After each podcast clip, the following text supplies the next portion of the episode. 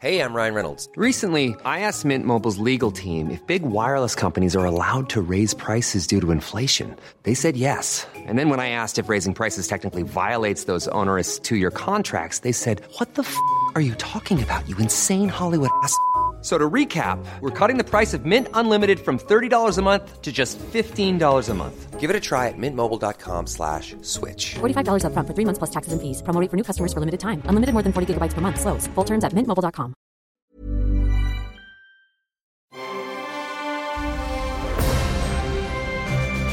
Logenplatz, der Filmpodcast mit Stefan Kuhlmann.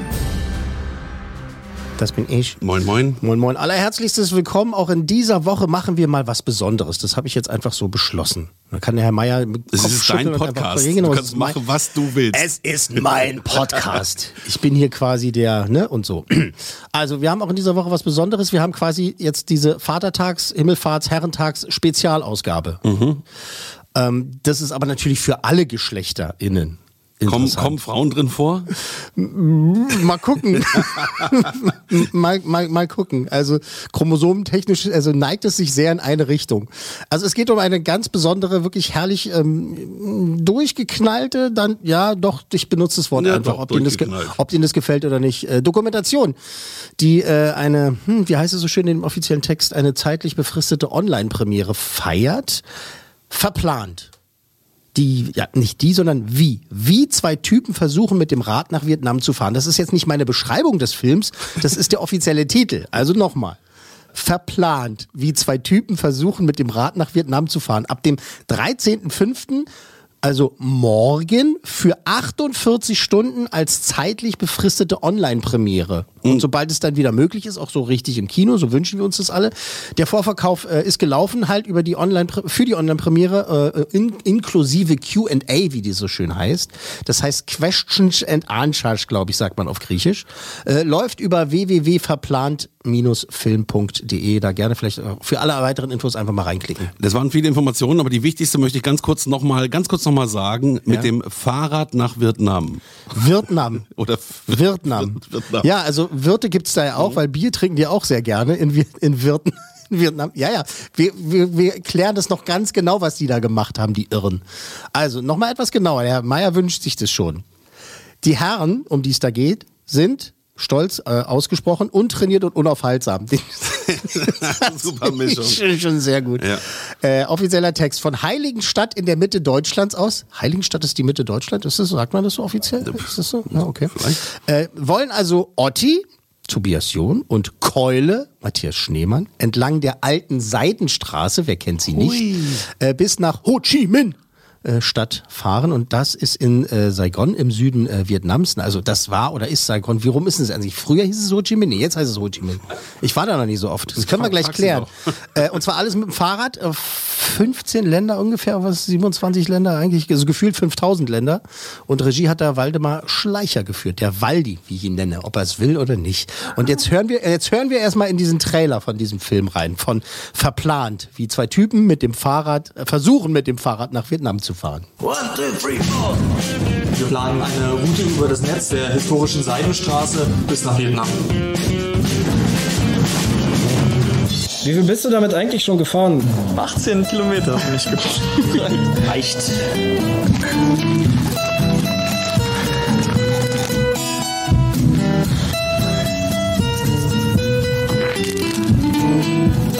So einen Arm lang, du Trottel.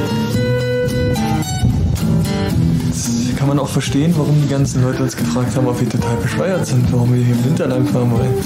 Ich kann es verstehen. Ich kann es absolut nachvollziehen. Scheiße. Der passt nicht durch die Felge. Ich habe das falsche Ventil gekauft. Also ihr seht, wir haben viel Spaß, sind top motiviert. Yeah. Ja, tolle Das, Bilder. das, das reicht an dieser Stelle. So.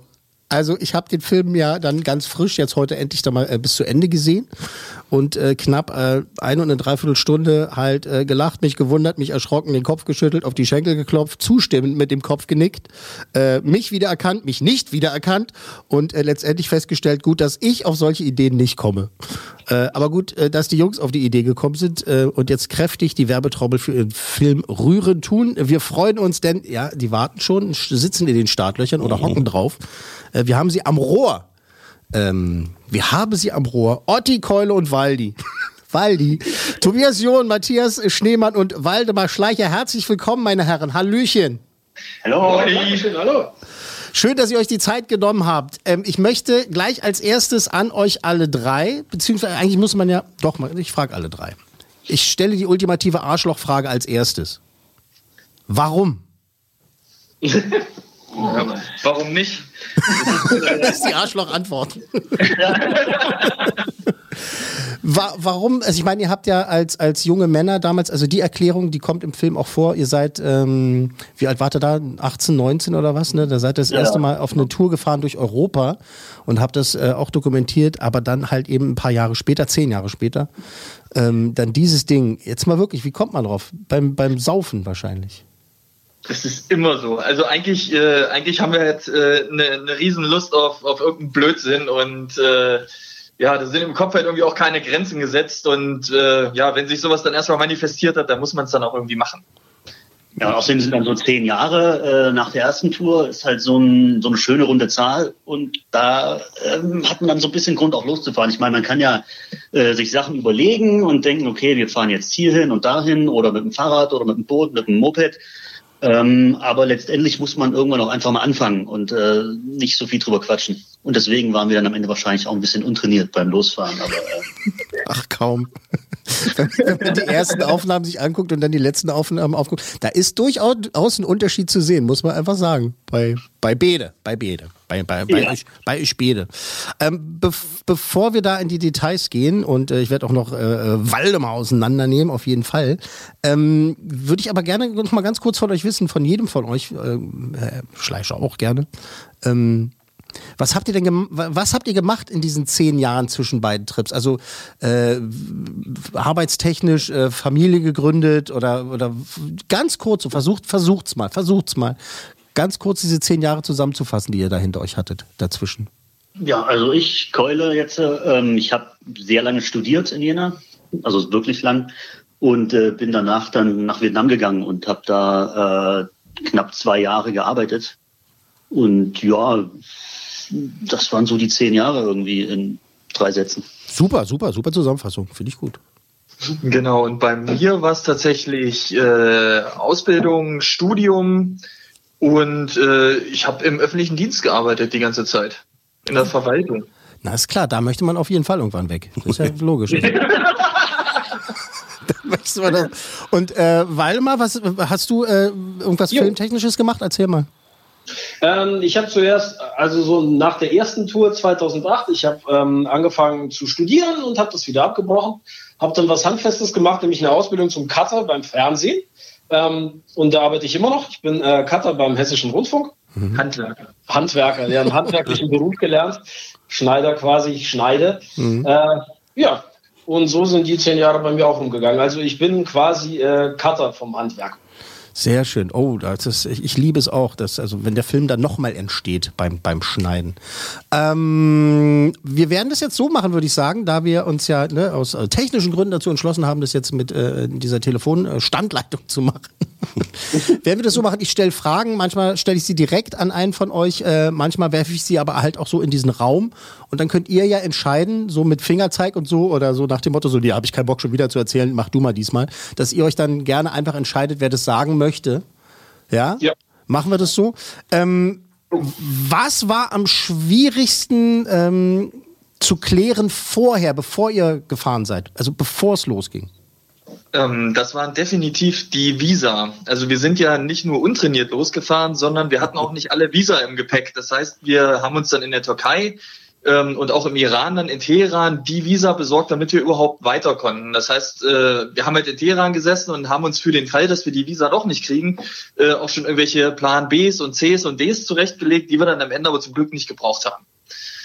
Also die Bürokratie ist immer ein bisschen hinderlich. Okay. Was haben dann eigentlich eure, ich sag's jetzt mal in Anführungszeichen, Angehörigen gesagt zu der Nummer? Waren die alle begeistert? Endlich sind sie euch mal wieder los ein paar Monate oder gab's da ultimatives Weinen vorher? Also, oder wie, wie, wie, wie war die Reaktion? Ich glaube, die haben uns, äh, die haben uns für bescheuert erklärt, aber die kennen es von uns auch irgendwie nicht anders. Ähm, ja, ich weiß nicht, wie war denn bei dir, Matthias? Also ich war, bevor wir losgefahren sind, war ich tatsächlich erst äh, nur vier Wochen wieder in Deutschland. Ähm, ich bin ja direkt aus Vietnam gekommen, äh, war vier Wochen hier, äh, habe mal Hallo gesagt und bin dann wieder losgefahren. Und dann heißt das dann am Ende waren es in Summe eigentlich praktisch drei Jahre, die ich nicht da war. Und äh, ja, aber ich meine, in den vier Wochen konnten sie sich jetzt nicht so wieder an mich gewöhnen, da war es jetzt nicht ganz so schlimm. So, so was wollte ich gerade sagen, da hast du wahrscheinlich Glück Ja, gehabt, ne? dass Ja, ja. die Eingewöhnungsphase noch gar nicht so richtig abgeschlossen war und sagt, ich gehe übrigens wieder los. Ach ja, na dann, äh, good riddance. Ähm, wer war der Erste, der, nachdem es dann losging, gesagt hat, ähm, lass mich mal in Ruhe. Ich kann dich jetzt gerade nicht ertragen. So. Wer war der Erste, der so gesagt hat, ich brauche jetzt mal fünf Minuten für mich alleine? Oder hat sich das ergeben, weil einer mal schneller gefahren ist und einer mal langsamer? Also grundsätzlich ist es ja so, wenn du, wenn du auf dem Fahrrad sitzt, dann äh, da macht schon jeder irgendwie auch sein Ding. Ne? Das heißt, man fährt zwar die gleiche Strecke und man fährt so hintereinander her, aber jeder weiß grundsätzlich, wo es äh, wo es hingeht. Und dann hast du halt irgendwie deine Kopfhörer drin, hörst ein bisschen Musik oder äh, irgendwie einen Podcast oder ein Hörbuch oder was auch immer so zur Hand ist. Und da hat man dann wirklich am Tag auch mal acht Stunden seine Ruhe und, äh, und kann auch immer mal ganz gut abschalten, ähm, so dass es dann eigentlich, ähm, also im Fall von Matthias und mir gar nicht so notwendig war, da jetzt äh, äh, ja, sich irgendwie aus dem Weg gehen zu müssen. Also das hat bei uns wirklich gut geklappt. Wir sind da aber, glaube ich, auch ein Ausnahmebeispiel. Würde ich unterschreiben, weil ich selbst bei meinem aller, allerliebsten Trauzeuge, bester Freund, Kumpel seit, keine Ahnung, 40 Jahren, kann ich mir nicht vorstellen. Ja, aber wir acht- beide wir müssen beide? mit dem Fahrrad losfahren, das wäre der Tod. Der hätte ich nach acht Minuten die Ja, Schnauze eben. voll. Ähm, geschweige denn nach acht Monaten. ähm, ich habe auch so ein paar so, so ein paar Generics, ja, so ein paar äh, generische Fragen, die dann immer bei sowas gestellt werden, aber die mich tatsächlich beim beim gucken ist, wirklich so interessiert haben, weil ihr sagt es schon durchaus auch ab und zu mal, dass ihr das zu schätzen wisst, was ihr da seht und auch wenn es dann arschkalt ist da oben in den Bergen und sowas, dass man halt schon sagt, gut fünf Minuten halte ich es aus hier draußen, aber der der Ausblick ist schon ganz schön. Deshalb meine generische Frage. Ähm, wo war es denn am schönsten? In den Bergen oben oder dann doch die Insel?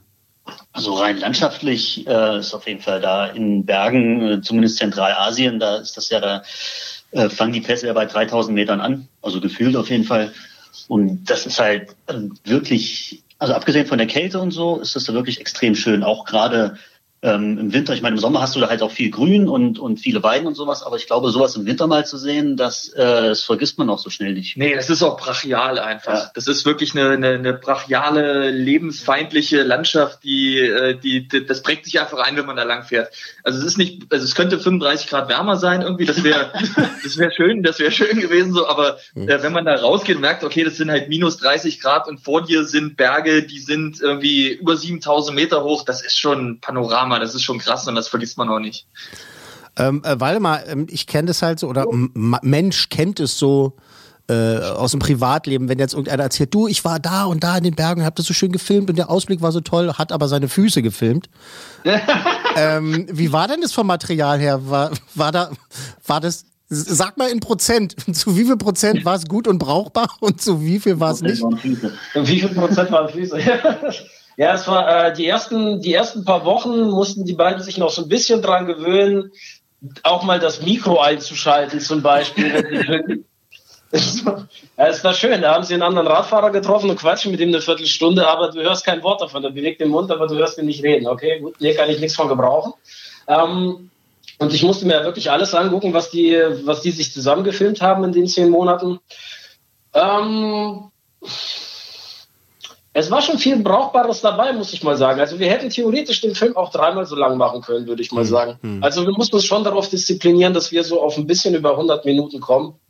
Ähm, Ich habe am Anfang schon die Erwartungshaltung gemacht, dass sie so ein bisschen mehr filmen wie die üblichen Reisefilmer so, dass sie dann, äh, sie gehen dann äh, tagelang Sightseeing und dann äh, Sightseeing machen und dann drehen sie Beauty-Shots dann von den Altstädten und dann die Sonnenuntergänge und die Sonnenaufgänge filmen sie dann. Haben sie nicht gemacht. Wir haben sehr viel im Hotel gelegen oder wie sie Bier trinken Mittag und so, die ganzen Raucherpausen und wie sie dann über Gott und die Welt dann schwadronieren dabei, die ganzen interessanten Sachen im Nachhinein betrachtet. Aber das hat für mich eine Weile gedauert, bis ich mich darauf äh, eingesehen habe, dass es halt so ist. So, Ja. und so die Jungs halt und so ist der Film am Ende auch. Na, das, das ist ja das Schöne, das passt ja jetzt dann auch nochmal, wenn wir kurz mal noch den ba Bogen schlagen wollen zum Herrentag. Also da kann man ein super Trinkspiel draus machen. Das verplant Film, guckt Trinkspiel. Jedes Mal, wenn die Jungs eintrinken, Ja, trinkt man auch großartig. ein. Trinken, rauchen, untrainiert und ab äh, mal ein paar tausend Kilometer fahren. Bist voll, nach, Ja. nach, nach 20 Minuten bist du voll in dem Film. Äh, äh, Genau. Spo Spoiler. Wer sich, wer sich fühlen will wie wir, der schnappt sich einen Bollerwagen und äh, knallt sich zehn Bier rein und wenn er dann abends wiederkommt, dann weiß er, was er gemacht hat. Ja, genau, verplant geguckt. Ähm, wie viel Material war es insgesamt? Wie viele Stunden? Habt ihr die Zahl? Weiß man's? Ja, doch, äh, ziemlich genau 170 Stunden waren das. Das heißt, ähm, im Schnitt, die haben nicht, nicht jeden Tag gefilmt, jeden Tag äh, so eine halbe Stunde im Schnitt, die sie gefilmt haben. Ja, gab ja auch manchmal Tage, äh, zum Beispiel Schwarzmeerküste in der Türkei, da sind wir ähm, eine Schnellstraße lang gefahren über ein paar Tage, da ist halt auch nichts passiert. Und ähm, das sind halt dann mal so Phasen, wo du halt auch wahrscheinlich dann gar nichts gefilmt hast. Ja. Ja, oder nicht filmen durfte. Wenn ich da an die, wenn, wenn ich da an die ersten Aufnahmen in China denke, Ja, da zum Beispiel, ja, da fehlt uns ja halt jedes Material irgendwie. durftet ihr auch nicht. Ja, dann am Ende eigentlich äh, so mit die interessanteste Ecke ist, weil es halt so völlig Banane ist und mit diesem Turbo-Überwachungsstaat und was da los ist. Ja, aber das ist, ähm, es wäre halt dumm, da äh, einzureisen und dann eigentlich drei Monate da im Land unterwegs sein zu wollen und sich dann gleich am ersten Tag da sich mit der, äh, mit der Polizei zu verkrachen.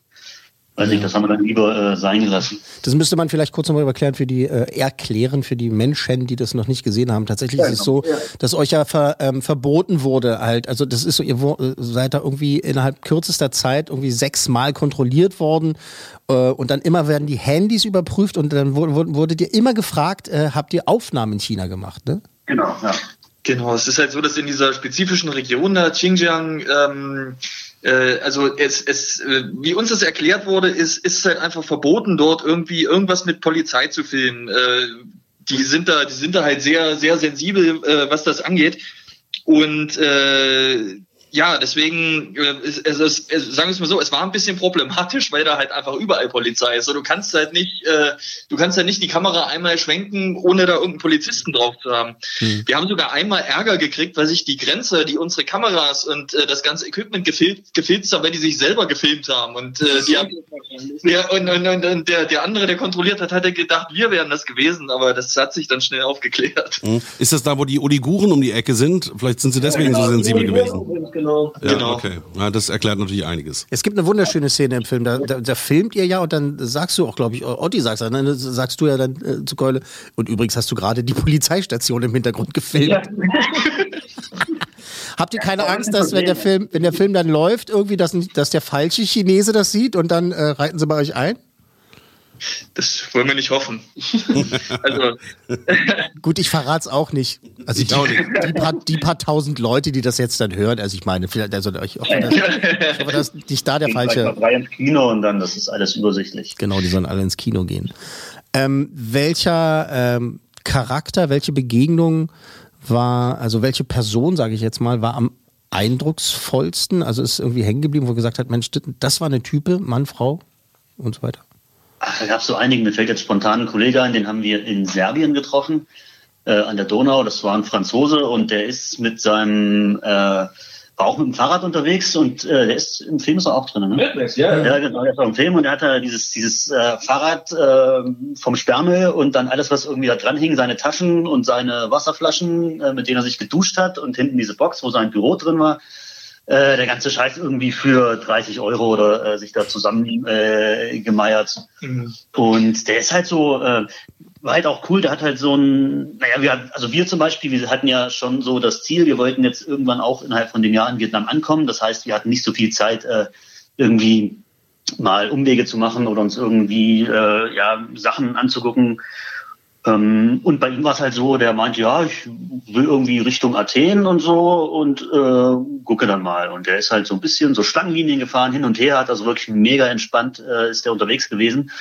Und das war eigentlich, also war echt cool, das so auch ein bisschen mit ihm zu quatschen und so, wie er so tickt, ähm, weil es ja doch ein bisschen anders war als bei uns. Äh, weiß nicht, hat Spaß gemacht. Was, was ich tatsächlich am coolsten fand, waren die ganzen Typen, die wir in Teheran, äh, in Teheran getroffen haben. Da waren wir wirklich irgendwie drei Wochen und haben halt festgesessen, ähm, weil wir, weil wir auf unsere Visa gewartet haben. Und äh, wenn du halt so im, im Iran bist, das ist halt keine Standard-Touristen-Destination, sage ich mal. Ne? Und äh, wenn du da unterwegs bist, triffst du auch eigentlich nur Leute, die auch leicht einen an der Marmel haben. Und da hast du und da hast du, kannst du, hast du halt auch wirklich Spaß und ähm, und, äh, und und es ging halt allen so, weil es verboten war. Äh, äh, es gab halt kein Bier und kein gar nichts und eigentlich hätte man gerne mal zusammen was getrunken und wir hatten an diesem einen Abend irgendwie so ein Placebo-Besäufnis mit alkoholfreiem Bier. Das war total bescheuert. Die alle sitzen um den Tisch und knallen sich zehn von dir. So, also es sind noch ein paar los, es sind noch ein paar losgegangen und haben noch Nachschub geholt. Das passt zum Herrentag. Placebo Also alkoholfreies Bier und dann den Vollrausch damit. Super. Wenn man nichts anderes hat, ich kann das, ich kann das hundertprozentig ist, der Kopf nachvollziehen. kann viel leisten. Genau, der kann viel leisten. Wenn er nichts kann, aber viel leisten. Ähm, jetzt machen wir, jetzt werden wir kurz noch ein bisschen philosophisch. Gab es denn, es gibt so ähm, am Ende des Films, also ohne jetzt zu viel verraten zu wollen, gibt's so, so wie diese Outtakes, ne, so ein bisschen, ne, dass äh, dann auch mal so die Frage gestellt wird, so nach dem Motto, so habt ihr euch gefunden und dann halt lustig geantwortet wird, ja, ja, ich war weg und jetzt bin ich gefunden. ähm, aber aber gab es tatsächlich jetzt mal, also ich meine es durchaus so ein bisschen ernst, gab es mal so, ich meine, wenn man so viele Monate, ne, fast ein Jahr unterwegs ist, gab es dann auch mal tatsächlich Momente, da steht man äh, an einem Pass oder äh, in einem Dorf und denkt sich halt so, ähm, dass man kurz sowas wie eine Erleuchtung hat, wie eine, wie eine Epiphanie und Habt ihr denkt den so, lieben Gott gesehen? nein, nicht den lieben Gott, sondern halt Wieso? Kann ich doch sagen. Ah, Du mit deiner Kirche, hau mal ab da jetzt. Aber äh, habt ihr habt ihr habt ihr einen Moment gehabt, wo es wo es auch mal jetzt äh, ernst schön wurde, so nach dem Motto, das ist mein Leben, ich habe was geschafft, ich bin hier und dass man das irgendwie auch so philosophisch ein bisschen gegriffen hat? Also da sind wir wieder, glaube ich, bei dieser, bei der Stelle in Kirgisistan auf diesen 3000 Metern in diesem zugeschneiten Dorf. Äh, man kommt nicht vor und nicht zurück, äh, ist da so ja ein bisschen hilflos irgendwie und man kann halt einfach nur warten, ist halt von diesem von diesem massiven, äh, ja, von dieser massiven Berglandschaft umgeben und äh, äh, zwei Meter Schnee gefühlt, die da liegen. Und du stehst halt da und denkst dir, okay, ich bin jetzt also fast mit dem Fahrrad äh, komplett alleine aus eigener Kraft bis hier hingekommen. Und man hatte halt so ein bisschen Zeit, das mal auf sich wirken zu lassen. Und ich, keine Ahnung, ähm, wie willst du sowas beschreiben? Das ist halt, ja, keine Ahnung, das ist halt schon sehr, sehr beeindruckend. Und ähm, also ein besseres Wort fällt mir jetzt auch nicht ein. Das ist aber eigentlich noch ein bisschen zu wenig sogar. Das ist, äh, das ist so eine, so eine absolute What the fuck Situation. Also, ja, genau. Matthias Also- hat es halt beschrieben. So hinter dir ist dieser Pass, 3600 Meter, da kannst du irgendwie nicht zurück. Die Straße nach China ist gesperrt und muss mit Bulldozern geräumt werden, weil da drei Meter Schneeverwehungen sind. Und vor dir ist dieses riesige Gebirge und du bist halt eingeklemmt zwischen diesen Ländern, zwischen Tadschikistan, äh, China und, und Kirgisistan. Und äh, du, du, du denkst dir halt einfach nur, okay, also ich bin jetzt hier mit dem Fahrrad hingekommen und jetzt komme ich aber irgendwie nicht mehr weg und hänge hier mitten am Arsch der Welt fest. Du hast ein Außenplumpsklo bei minus 20 Grad, wo, wo dir halt wirklich, äh, wo dir halt wirklich alles einfriert. So, und äh, du denkst dir, okay, aber warum mache ich das jetzt und warum bin ich hier? Aber irgendwie ist es auch cool, dass, äh, dass, dass man es bis dahin irgendwie geschafft hat. Also Ja, ja, genau. Aber ich, klar, du, du weißt jetzt, okay, du kommst jetzt erstmal nicht weiter, aber du weißt trotzdem, ähm, äh, irgendwann kommst du weiter. Also das, dieses Festhängen hier, das ist jetzt auch ein Problem, das geht auch vorbei. Das ähm, mag jetzt vielleicht ein bisschen überwältigend sein, aber du weißt halt genau, du kommst trotzdem weiter und du kommst auch nach China irgendwie und du kannst auch die Reise dann irgendwie zu Ende machen. Also das ist dann, keine Ahnung, an dem Punkt weißt du halt, dass du sowas dann halt auch schaffen kannst, bis zum Ende irgendwie. genau, untrainiert und unaufhaltsam. Ja. ja. Untrainiert oder unaufhaltsam. Aber gab es trotzdem, muss ja trotzdem Momente gegeben haben, in, in dem ihr dann gedacht habt, äh, nee, das war's, wir brechen ab, oder? Nee, also abbrechen nicht, aber ähm, den Plan einfach mal zu ändern und dann irgendwie ähm, ja, sich da äh, das, die Sachen einfach neu zurechtzulegen.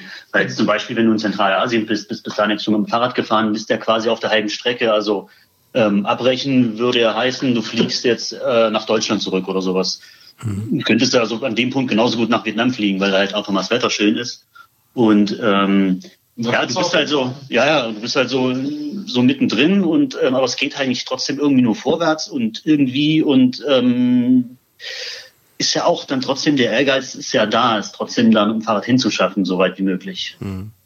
Das sind ja, Also man, man fühlt sich, man, nur noch ganz kurz, man fühlt sich dann selbst auch so ein bisschen an der Ehre gepackt, selbst wenn man den ursprünglichen Plan halt äh, einfach mal äh, umwälzen muss. Ich weiß noch, wir haben auch so unterwegs in, in Usbekistan war das ein paar Mal, da war irgendwie ein Pass zugeschneit, wir sind da nicht weitergekommen. Wie lange wir mit Waldemar telefoniert haben, um jetzt äh, Oh, darzulegen, was wir jetzt hier für Pussy-Probleme haben, warum wir nicht weiterkommen. das ist halt, äh, also wirklich, da, da, da, da geht es einem wirklich auch ans Ehrgefühl. Und ähm, deswegen stand für uns Aufgeben eigentlich nicht zur Debatte. Planänderungen, ja, das, das gibt's auf jeder Reise, ist ganz normal, aber, aber aufgeben eigentlich nicht. Okay, immer das Ziel vor Augen. Genau. Genau. es gibt viele, also das, wirklich bei all den Sachen, die da passieren und äh, wirklich, das ist also die ganze Zeit äh, werden euch irgendwelche Steine in den Weg gelegt oder ihr legt euch die selber in den Weg und dann äh, Achsbrüche, Achsbrüche ist schon gut, hier äh, Rad, Rad kaputt und was ich was hier und falsche Ventile und was ich was hin und her. Ähm, was ist die eine Aktion oder Hindernismeisterung, nenne ich das jetzt mal, auf die ihr am stolzesten seid? Sind es die Visa oder ist es dann irgendwie, weiß ich nicht.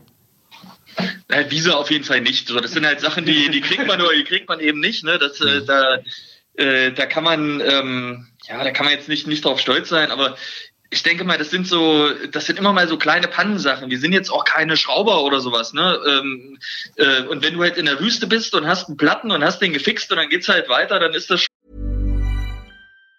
Even on a budget, quality is non-negotiable. That's why Quince is the place to score high-end essentials at 50 to 80% less than similar brands. Get your hands on buttery soft cashmere sweaters from just 60 bucks, Italian leather jackets, and so much more. And the best part about Quince, they exclusively partner with factories committed to safe, ethical, and responsible manufacturing. Elevate your style without the elevated price tag with Quince. Go to quince.com slash upgrade for free shipping and 365-day returns. schon mal eine, eine, eine coole Sache. Ähm, Die, die, die, die Etappe mit den, äh, äh, nee, ich will dir nur ein Stichwort so, ja, ja, ach so. Ich muss, ich muss wirklich gerade ein bisschen nachdenken. Also Ähm, die, die, die, die, die letzte Etappe in, im Iran. Ne? Also wo ihr an einem Tag, also mit bepackten Fahrrädern, mit jeder 25 Kilo Gepäck hinten drauf, äh, 216 Kilometer. Nee, es war langweilig. War langweilig. Ja gut, also wahrscheinlich ist es dann die hohen Berge, der Schnee, die Kälte. Ähm, wenn man MacGyver ist und sein Fahrrad repariert, ist es dann auch der große Mix, oder? Ja, so Klassiker ist halt wirklich so, ein, so, ein, so eine Bergauffahrt bis auf so einen Pass hoch. Ähm, weil dann weißt du auch, was du geschafft hast, wenn du da oben stehst und dann hängt da ein Schild zweieinhalbtausend Metern und du weißt, du warst vor zwei Tagen noch äh, am Meer direkt oder vor drei Tagen. Also das ist schon, ja, ist schon abgefahren. Ich meine, die meisten Leute, die halt so ein bisschen sportlich Fahrrad fahren, äh, die kennen sowas halt auch. Das ist jetzt auch nichts, was irgendwie völlig äh, außerhalb der normalen Welt ist. Genau, aber das ist halt wirklich immer das Gefühl, wenn du halt sportlich Fahrrad fährst, du startest zu Hause und du kommst auch wieder zu Hause an. Und wenn es halt minus 10 Grad sind, dann setzt du dich vor deinen Ofen und dann ist es halt warm. Und äh, bei uns war es halt immer so, wir wussten halt noch nie, wo wir, wo wir die Nacht danach irgendwie pennen und äh, du weißt halt nicht, wo kommst du an, wie ist da das Gelände, gibt es da irgendwen, gibt es da ein Dorf, gibt es da eine Stadt. Äh, Ja, dann hast du zwar ne? auch so Karten und so digital und dann ist da vielleicht in einem Dorf in Kirgisistan mal ein Gasthaus eingezeichnet. Aber ob es das dann auch noch gibt äh, oder ob es das überhaupt jemals gab, das ist dann immer so ein bisschen würfeln. Hat aber meistens funktioniert. Also das, ist- Schön ist gleich, dass am, so mild Spoiler, dass am Anfang halt äh, die Sache mit dem, mit diesem Navi-Ding, ne? Also, die, die, dass man diese Einstellung. Ich, erklär, ich, ich erzähl's einfach mal ganz kurz, ne? dass halt äh, jemand, wir wollen hier keine Namen nennen, halt vergessen hat, äh, das von Rad, also von, von Wandern auf Radfahren umzustellen und dass euch euer Navi über Wanderweg geschickt hat. Das ist aber so schön authentisch. Das sind so diese, das sind so diese, diese Sachen, wo ich, da, wo ich wirklich ge da gesessen habe und gedacht habe, ja, genau. Also wenn ich so blöde gewesen wäre, sowas zu machen, äh, dann wäre mir genau sowas auch passiert, dass ich mich wundere, was, wie durch den Wald? Hä? Äh, da hoch, da wieder Wie runter. lange gedauert? Vier Tage, bis wir das gemerkt haben? Wenigstens. Drei oder vier oder fünf also wir hätten Tage? es am ersten Tag schon merken müssen, weil wir nämlich äh, von dem Navi einmal Über quer über die Bahnschienen gelotst wurden, was einfach nur ein Trampelfahrt war. Und das, also das Okay. konnte ja vorne und hinten nicht stimmen, aber da waren wir trotzdem zu blöd, mal nachzugucken. Zum Glück waren es keine vier Wochen. Nee. nee, Da also, gab es genug Sachen. Ähm, was mich jetzt also persönlich auch äh, jetzt äh, wirklich auch sehr interessiert ist, also es, äh, wenn ihr mich sehen würdet, würdet ihr verstehen, warum. Ähm, welches Essen hat denn am besten geschmeckt? Also ich kann mich immer nur wieder für Teigtaschen aller Couleur aussprechen. Also äh, äh, von, von irgendwie Mante und Pelmeni und äh, Samosas und Somsas und wie die alle heißen. Äh, äh, Oromo. Oromo, genau. Tilpi, Toppi. Richtig geiler Scheiß. Ja. Tobias. Teigtaschen-Test, Tobias, genau. Also äh, wenn ihr mal richtig gute Teigtaschen essen wollt, Zentralasien ist da wirklich das Paradies. ähm, Ähm, Im Winter gehen die halt richtig gut, ne? Dann fetzt das, wenn es da so minus 10 Grad sind und dann fährst du dir da diese frittierten äh, Chikoreki rein. boah, geil. Ja. Ja, beste. Also ich höre schon, da ist auch ein Kochbuch im Kommen, die 70 Teigtaschen der Seidenstraße. Die 70 Teigtaschen. Taschen der Seidenstraße. Finde ich gut. Ja. Könnt ihr benutzen den Titel, finde ich super. Ja. Ein Kochbuch. Mir gibt eine Danksagung, wenn wir das jetzt tatsächlich schreiben. Ja, finde ich gut. Ich, ich, ich bin dafür. Wie, zwei Typen versuchen, ein Kochbuch zu schreiben. Das wird richtig gut. Das ist auch so schön. Ich meine, das muss man bedenken. Also es ist auch eine tolle Sequenz äh, im Film, unter anderem, dass ihr halt ähm, in der einen Region seid und eben ihr, ihr könnt die Sprache jetzt nicht so richtig, äh, keine Ahnung, und ihr könnt die Schilder nicht richtig lesen in dem Restaurant und bestellt einfach irgendwas und dann wird euch da was hingestellt und dann, oh, das sind gute Rippchen, die sind gut und was auch immer das ist, es schmeckt. Da hätte, es hätte alles dabei sein können, oder? Also Mega gab's- Maus. Ja. Ja, also ne, muss Hauptsache man, es schmeckt. Hauptsache es schmeckt. Sehr gut.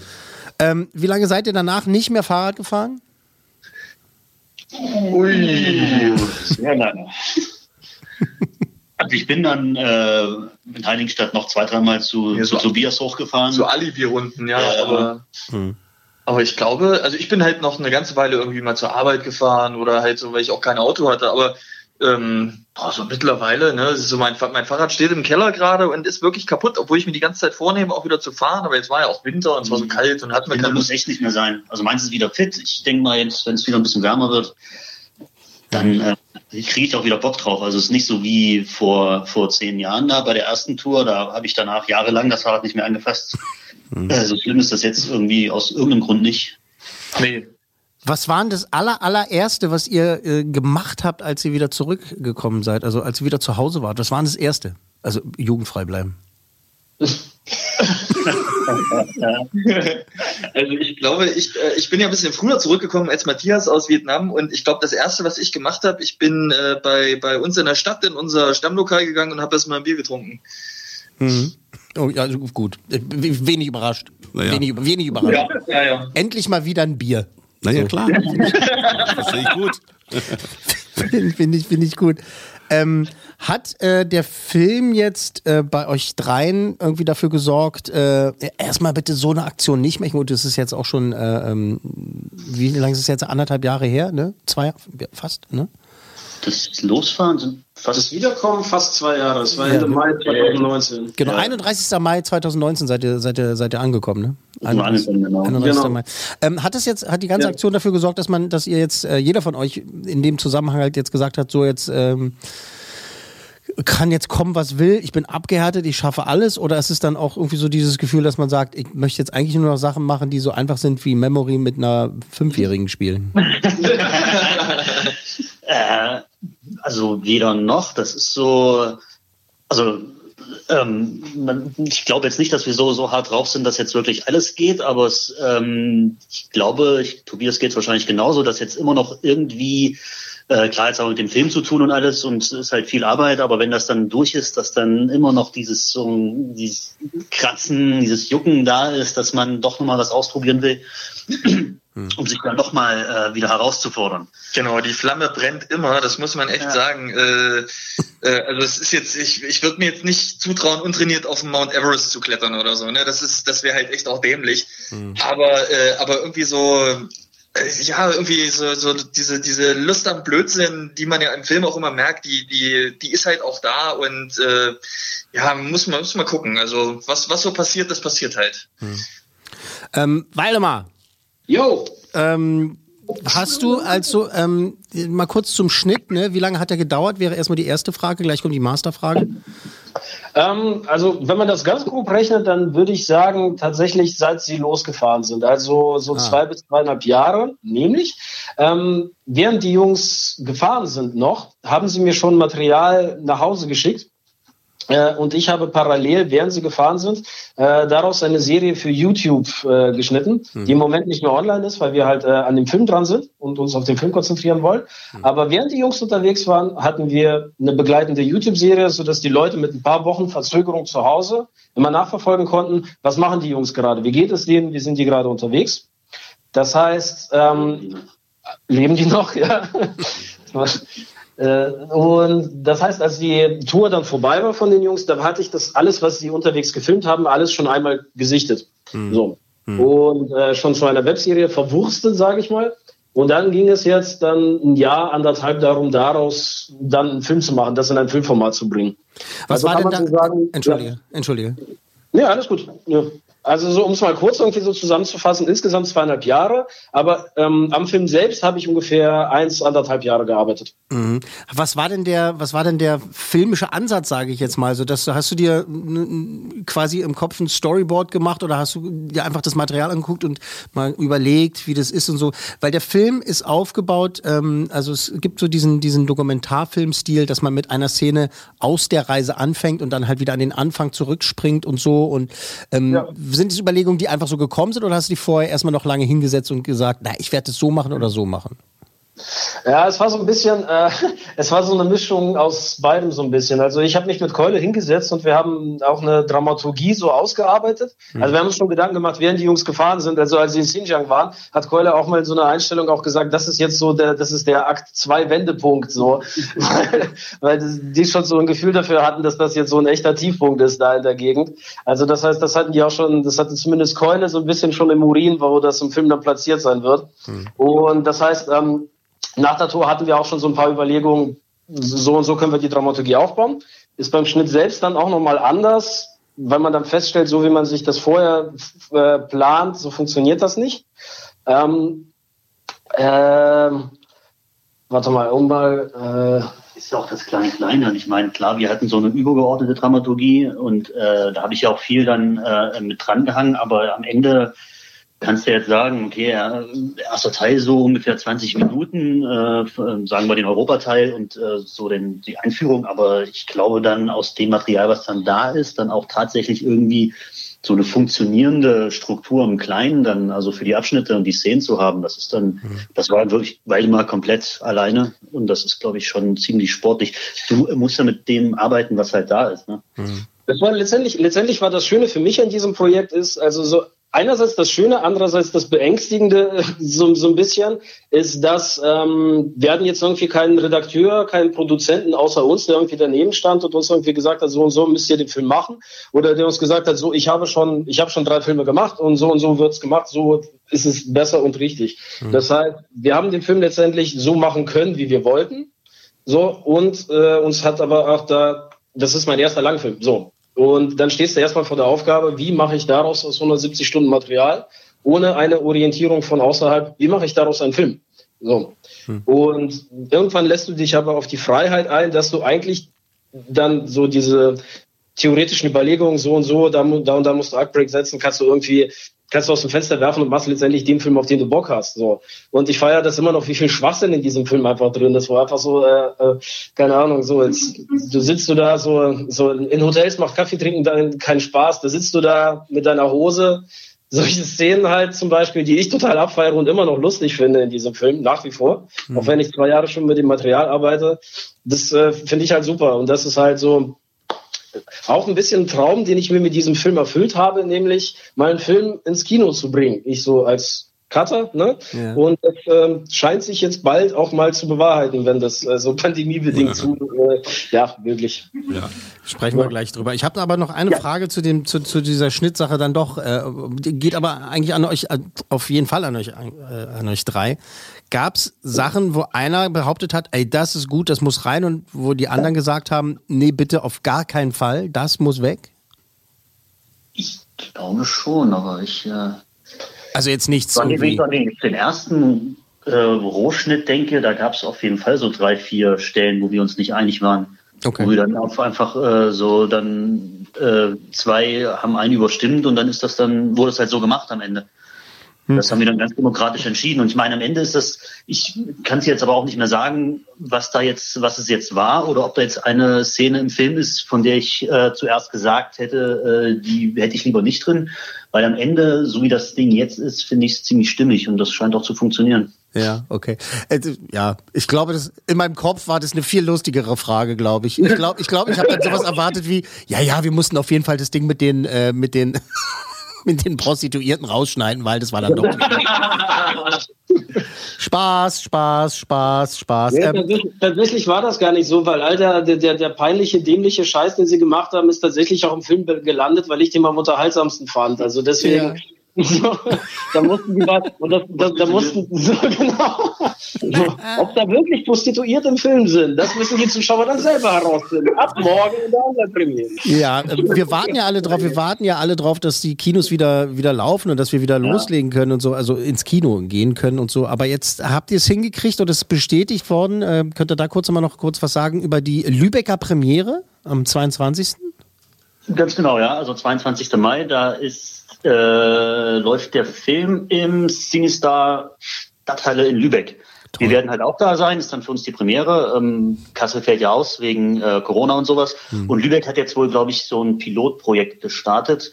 Und da laufen wir an, an dem Wochenende, 22. und 23. Mai und danach das Wochenende am 29. und 30. auch nochmal. Und vorher laufen wir, glaube ich, auch noch in Erlangen, ne? Ja, aber das, ja, genau. am, am 16. jetzt. Ja, cool. Am 16. Mai in Erlangen und ab 20. also am 16. als Preview, ab 20. dann täglich. Da sind wir jetzt äh, nicht eingeplant oder noch nicht. Und äh, auch tatsächlich äh, einige Open Airs, die wohl wahrscheinlich stattfinden können. Ähm, jetzt denke ich an München, Kino am Olympiasee, ähm, Kino Mond und Sterne ist auch München. Also so langsam, so langsam äh, machen auch ein paar Kinos auf, zum Glück. Also ich glaube, wir haben auch schon 30 Startkinos oder irgendwas in der Liste, ne? Genau, Da ja. gibt's Ja. bei uns auf der Homepage aktuelle Infos für die, die es interessiert, verplant-film.de. Ja. Normalerweise würde man ja einmal von vornherein eine, eine, eine Kinotour planen und die dann abarbeiten, aber jetzt unter diesen Bedingungen, wenn man halt die Kinos nach und nach und so spontan aufmachen, ergibt sich das so ein bisschen kleckerweise und auf unserer Webseite kann man das immer nachvollziehen dann eigentlich. Genau, sehr gut. www.verplant-film.de. Was kommt dann als nächstes? Das Hollywood Remake? Habt ihr die Rechte schon verkauft?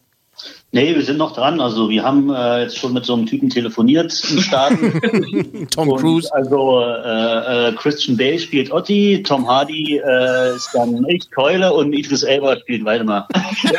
Ja, sehr gut. Ja, der Typ hat Range, Mann. Ja. Ach toll. Wie ist es so, auf, auf, auf Promotour, äh, beziehungsweise halt den Film jetzt so präsentieren zu dürfen? Wie ist das Gefühl so noch ganz kurz? Also bis jetzt präsentieren wir ja noch nichts. Na, das wird ja jetzt passieren dann so richtig.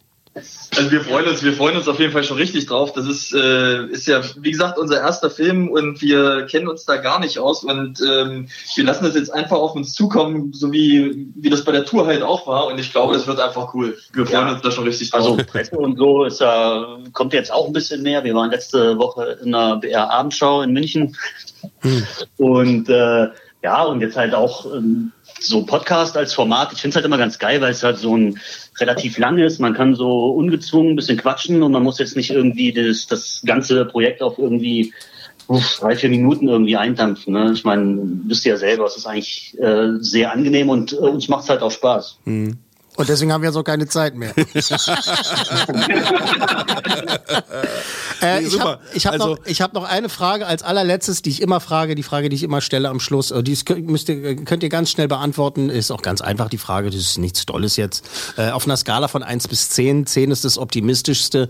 Wie seht ihr die Zukunft der Menschheit? Acht. Locker, mindestens, wenn nicht Ja, sogar gut. acht. Ja, das sind Sportler, die sind äh, positiver, weißt du, die fahren mit dem Fahrrad einfach einmal um die Welt. Das nächste Mal werden sie mit dem U-Boot durch die sieben Weltmeere fahren und wir werden wieder berichten. Auf jeden Fall. Genau. Ja. mit dem U-Boot in die Antarktis. Otti, Keule und äh, Waldi, Tobias Jod, Matthias Schneemann und Waldemar Schleicher. Vielen, vielen Dank. Das war uns nicht einerlei. Vielen, vielen Dank. Ja, danke Ja, euch. gerne. Danke euch. Sehr gerne. So, jetzt kommt noch was. Ich weiß nicht, ob es euch interessiert. Ich werde es trotzdem tun. Ähm, ich gebe ja auch immer eine Bewertung ab für so Filme, wenn ich sie gesehen habe. Darf ich dann schon, oder gibt es noch eine Sperrfrist irgendwie auf eine Filmbesprechung? Äh, mach ruhig. Nee, nee, mach, solange solange du über 8 bist, dann darfst du. Also, äh, die Bewertung ist 1 bis 5. Coolmänner, 5 ist das Beste, 1 ist das Schlechteste. Genau. Ich sag minus 17. Nee, also pass auf. Der Film, äh, und jetzt kommt's, also ich habe jetzt wirklich ganz frisch alles noch äh, im Kopf, vor Augen und äh, in den Ohren sozusagen. Also der Film ist klasse, es ist kurzweilig, das ist informativ tatsächlich auch, wie andere Länder funktionieren. Das ist äh, authentisch, weil da sind äh, wirklich, also man hat das Gefühl, nach diesen eine Stunde, 48 Minuten oder was auch immer, ach, man hat schon nach einer, nach einer halben Stunde, dass man ähm, bei euch ist, dass man euch kennt, das ist äh, auch herrlich verrückt und auch blöde, wie ihr euch anstellt manchmal und äh, einfach wirklich authentisch und es ist einfach wirklich gute Unterhaltung und es hat mir sehr viel Freude bereitet und es ist immer schön und ich bin da halt auch ganz ehrlich, wenn mir das nicht gefallen hätte, wäre es ein bisschen anders gelaufen, das Interview ganz einfach. Ich freue mich immer, wenn ich dann Sachen sehe, also die Filme dann sehe vorher und dann denke ich immer so, oh Gott sei Dank, es ist gut geworden. Ja. Jetzt muss ich mich auch noch irgendwie mit denen eine halbe Stunde unterhalten und der Film ist kacke. ähm, es ist wirklich, ähm, wirklich äh, klasse geworden und äh, ich weiß, ich durfte bei diesem Sichtungslink eigentlich nur alleine gucken. Ich habe aber meiner Frau ein paar Szenen gezeigt, die hat sich kaputt gelacht und hat auch, ge hat auch gedacht, äh, die hat auch gesagt, Gott sei Dank hast du die nicht vorher in deinem Leben getroffen, sonst wärst du wahrscheinlich mitgefahren, du Idiot. also, ich äh, vergebe tatsächlich äh, vier von fünf möglichen Coolmännern für dieses Ding. Ding. Cool. Ja, sehr gut. Ja, cool. Ja, mal. vier von Na, fünf möglichen Coolmännern. Also fünf muss man sagen, sind absolute Meisterwerke. Ne? Das gibt's vielleicht einmal im Jahr. Also vier ist eine super Wertung, nur dass ihr Bescheid wisst. Wir fühlen uns sehr geehrt. Vielen Dank. Vielen Dank. Verplant, wie zwei Typen versuchen, mit dem Rad nach Vietnam zu fahren. Jetzt ab morgen für 48 Stunden als zeitlich befristete Online-Premiere. Ne? Alle Infos nochmal, haben wir schon gesagt, ein paar Mal auf www.verplant-film.de. Ich sag's nochmal abschließend, meine Herren, wirklich vielen, vielen Dank. Ihr seid äh, extrem bescheuert und extrem kurzweilig. Dankeschön. Alles Gute euch. Ja, danke euch auch. So, das war's von uns. Bisher lief's ja eigentlich ganz gut, finde ich, der Tag. Ich mal schauen, was Himmelvater noch so bringt, war Herr Meier, oder? Ja, oder? Ich, äh, ich muss jetzt los. Logenplatz, eine Produktion der Podcast 1 GmbH.